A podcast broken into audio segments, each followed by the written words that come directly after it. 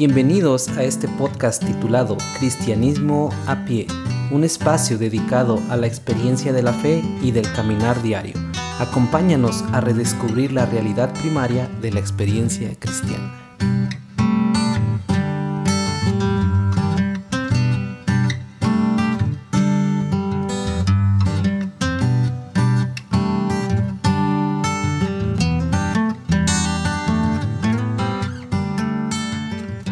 Tenía ya un tiempo orando al Señor por una experiencia diferente a la rutina semanal en la iglesia. En aquel entonces, hace aproximadamente cinco años, servía como maestro de escuela dominical y algunas veces en el grupo de alabanza. Era un gusto para mí servir cada domingo en la congregación, pero sentía un deseo por experimentar algo diferente a lo habitual. Un día me hicieron llegar un video que llamó mucho mi atención. Era una pequeña iglesia cristiana escondida en algún lugar de la Sierra Tarahumara que a falta de un templo o un edificio utilizaba un árbol como punto de reunión dominical. La Sierra Tarahumara es una cadena montañosa de difícil acceso que forma parte de la Sierra Madre Occidental y se encuentra aproximadamente a seis horas de la capital de Chihuahua. El video pertenecía a una organización llamada Visión Global un ministerio encargado de realizar viajes misioneros de corto plazo a diferentes lugares del mundo. En aquel video me llamó la atención cómo es que este ministerio llegaba a lugares tan alejados como Tailandia, hasta pequeñas iglesias en México como la que se reunía debajo de aquel árbol en la Sierra Tarahumara. Me aventuré a revisar el calendario de expediciones y ahí estaba, una expedición a la cual en aquel entonces mi trabajo me permitiría ir, un viaje misionero a la Sierra de Oaxaca.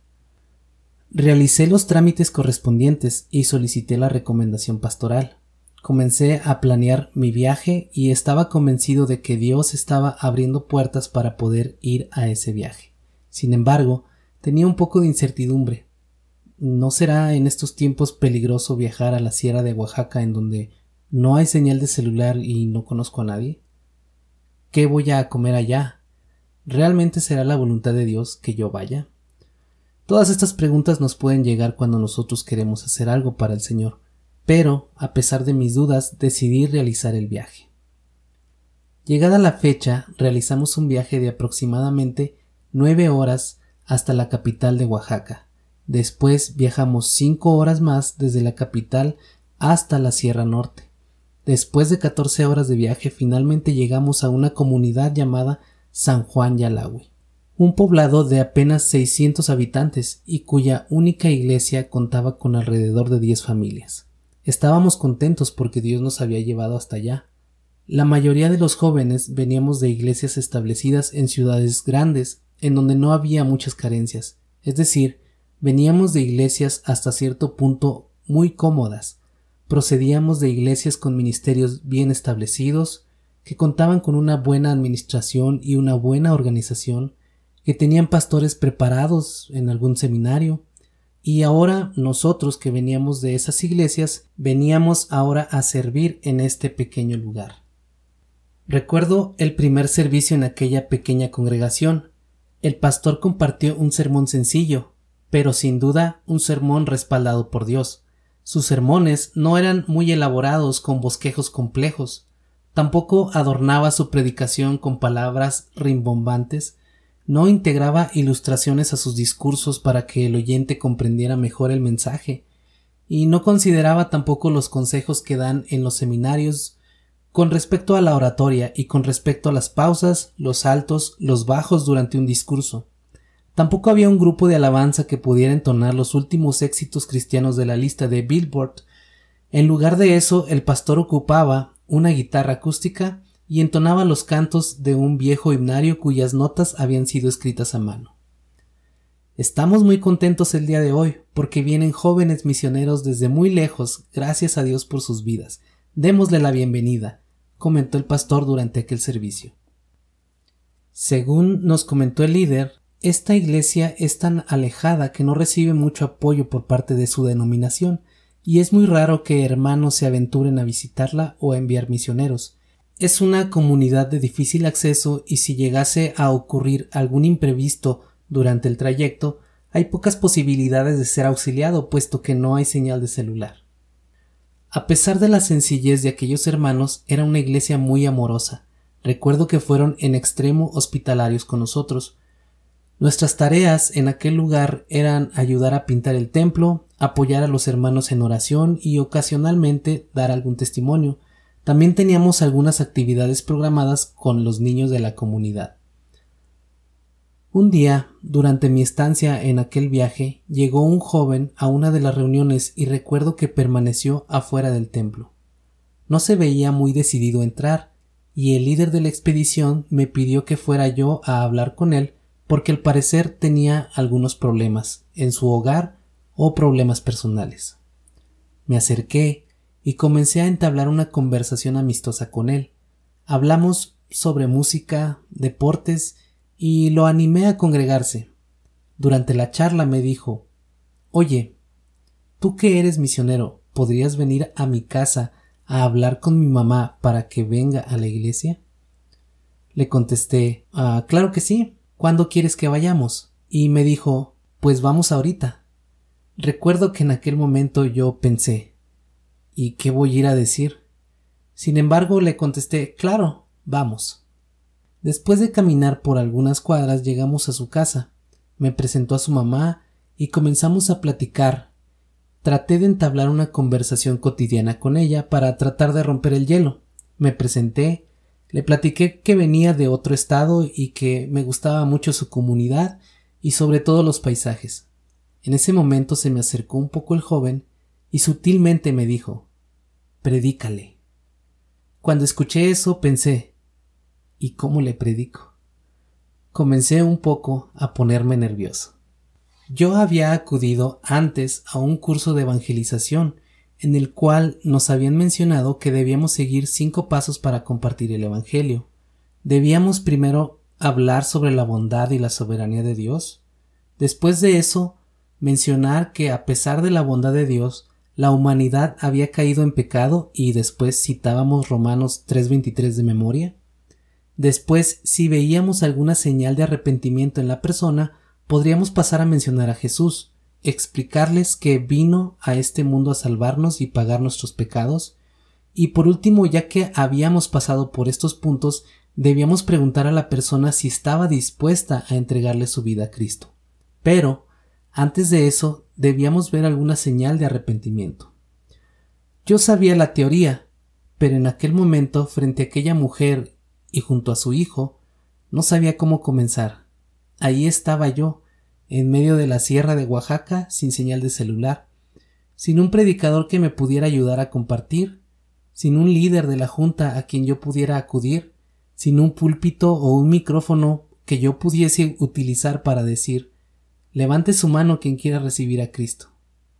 A veces en nuestras iglesias si alguien necesita escuchar el Evangelio, Simplemente le pedimos que vaya con el pastor o con algún líder o con alguien a quien consideremos maduro y que consideremos que él sí sabrá qué decirles. En la comodidad de nuestras iglesias es muy fácil hacer eso. Sutilmente podemos evadir la responsabilidad de compartir el Evangelio. Pero ¿qué pasa cuando tú eres el único cristiano ahí y tienes que asumir tu responsabilidad? ¿Sabrías cómo compartir el Evangelio? Recordé en aquel momento un pasaje que recién había leído, la historia del endemoniado Gadareno. ¿La recuerdas? Es una historia relatada en Marcos capítulo 5. Menciona que en aquel momento mientras Jesús descendía de una barca por la región de los Gadarenos salió a su encuentro un hombre con un espíritu inmundo. Al parecer era un hombre que llevaba años siendo atormentado por estos espíritus. Era tal su condición que vivía en medio de las tumbas de aquella región. Probablemente vivía en una cueva en medio del monte. De hecho, las personas que lo conocían se atemorizaban de él, y en varias ocasiones habían tratado de atarlo con cadenas en las manos y en los pies, pero él lograba soltarse. Este hombre era atormentado de día y de noche.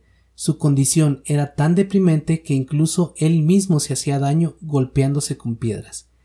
Es increíble la reacción que este hombre tuvo al ver a Jesús. Probablemente tuvo un poco de lucidez. Lo que hizo fue correr hacia Jesús y arrodillarse frente a él. Jesús, entonces, al verlo, comenzó a orar. y expulsó a aquellos espíritus inmundos de aquel hombre. Puedes leer la historia completa en Marcos capítulo 5. ¿Qué tan impresionante sería este hecho que las mismas personas de aquella región al ver que aquel hombre endemoniado fue sanado comenzaron a sentir miedo, a tal grado que le pidieron a Jesús y a sus discípulos que se fueran. ¿Te podrías imaginar la emoción de aquel hombre al ser liberado? Seguramente había sido atormentado por muchos años y ahora era completamente libre. Ahora podría dejar de vivir aislado en una cueva. Su vida cambió drásticamente a partir de aquel momento. El pasaje nos hace ver incluso que este hombre tenía familiares a quienes probablemente ya no había visto. Era tal la emoción de este hombre que al ver que Jesús regresaba a su barca le rogó que le dejase ir con él. Era tanto el agradecimiento que ahora estaba dispuesto a seguirle. ¿Te imaginas qué hubiera pasado si este hombre hubiera sido uno de los apóstoles de Jesús? Sin embargo, me resulta interesante la respuesta que Jesús le da a este hombre. Dice el versículo 19 del capítulo 5 de Marcos. Mas Jesús no le permitió, sino que le dijo, vete a tu casa, a los tuyos y cuéntales cuán grandes cosas el Señor ha hecho contigo y cómo ha tenido misericordia de ti. Fin de la cita. En la actualidad es probable que nosotros le hubiéramos dicho a este hombre recién convertido Mira, primero tienes que llevar un discipulado, después tienes que bautizarte, y después tenemos un curso de evangelismo y entonces sí estarás listo para ir a evangelizar. Claro, no estoy diciendo que nuestras iglesias no deban de tener procesos de seguimiento. Vivimos en contextos diferentes. Sin embargo, me impresiona cómo es que Jesús le hace ver que no necesita ir con él, puesto que ya tiene algo que contar, y es simple y sencillamente las grandes cosas que Dios había hecho con él y la misericordia que había recibido. Estimado hermano, ¿Qué pasaría si nosotros compartiéramos las grandes cosas que el Señor ha hecho en nuestras vidas y la misericordia que Él ha tenido para con nosotros? Aquellos gadarenos le habían pedido a Jesús que se retirara, pero el plan de Jesús ahora era dejar en medio de aquel lugar a un nuevo predicador, un ex endemoniado, que tenía la misión de alcanzar aquella región. Sin ninguna preparación teológica, solamente contaba con su testimonio y la experiencia de haber conocido a Jesús. No tardó mucho este ex endemoniado, convertido ahora en predicador, en comenzar su ministerio. Dice el texto que comenzó a predicar en Decápolis y muchos se maravillaban. ¿Te imaginas la tarea tan difícil que este Gadareno tuvo? Era el único misionero en aquella región y además la gran mayoría de las personas le habían visto atormentado por muchos años. Sin embargo, él era un testimonio vivo de que el Mesías había venido a salvar este mundo. Volviendo a mi historia, en la casa de aquella mujer en la sierra de Oaxaca, después de no saber yo cómo comenzar a compartir el Evangelio, lo único que hice fue decirles mi testimonio. Mencioné cuán grande y bueno es Dios para con nosotros, que envió a su Hijo Jesús a salvarnos de nuestros pecados, y que si nos arrepentimos delante de Dios hallaremos luz en medio de las tinieblas. Recuerdo que la mujer y su hijo comenzaron a llorar y se abrazaron. Me pidieron que orara por ellos y después de un rato de compartir algunos versículos, les invité para que se congregaran en aquella iglesia. Fue un tiempo muy especial. Creo que el Señor obró en aquel hogar.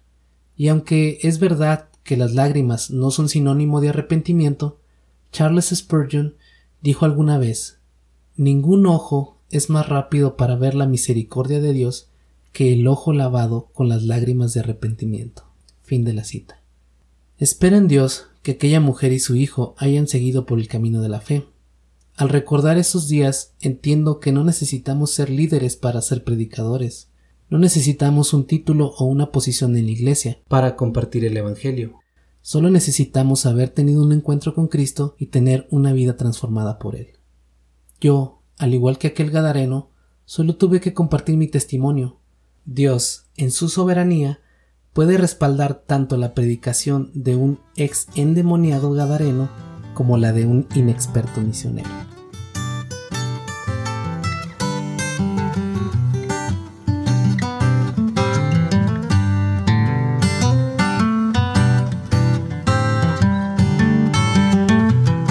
Te invitamos a seguirnos en nuestras redes sociales, Cristianismo a pie, en nuestras diferentes plataformas, Facebook, YouTube, Spotify. Este es un ministerio producido por la Iglesia Evangélica Los Peregrinos en San Luis Potosí. Te invitamos a que nos acompañes en nuestro próximo podcast. Bendiciones.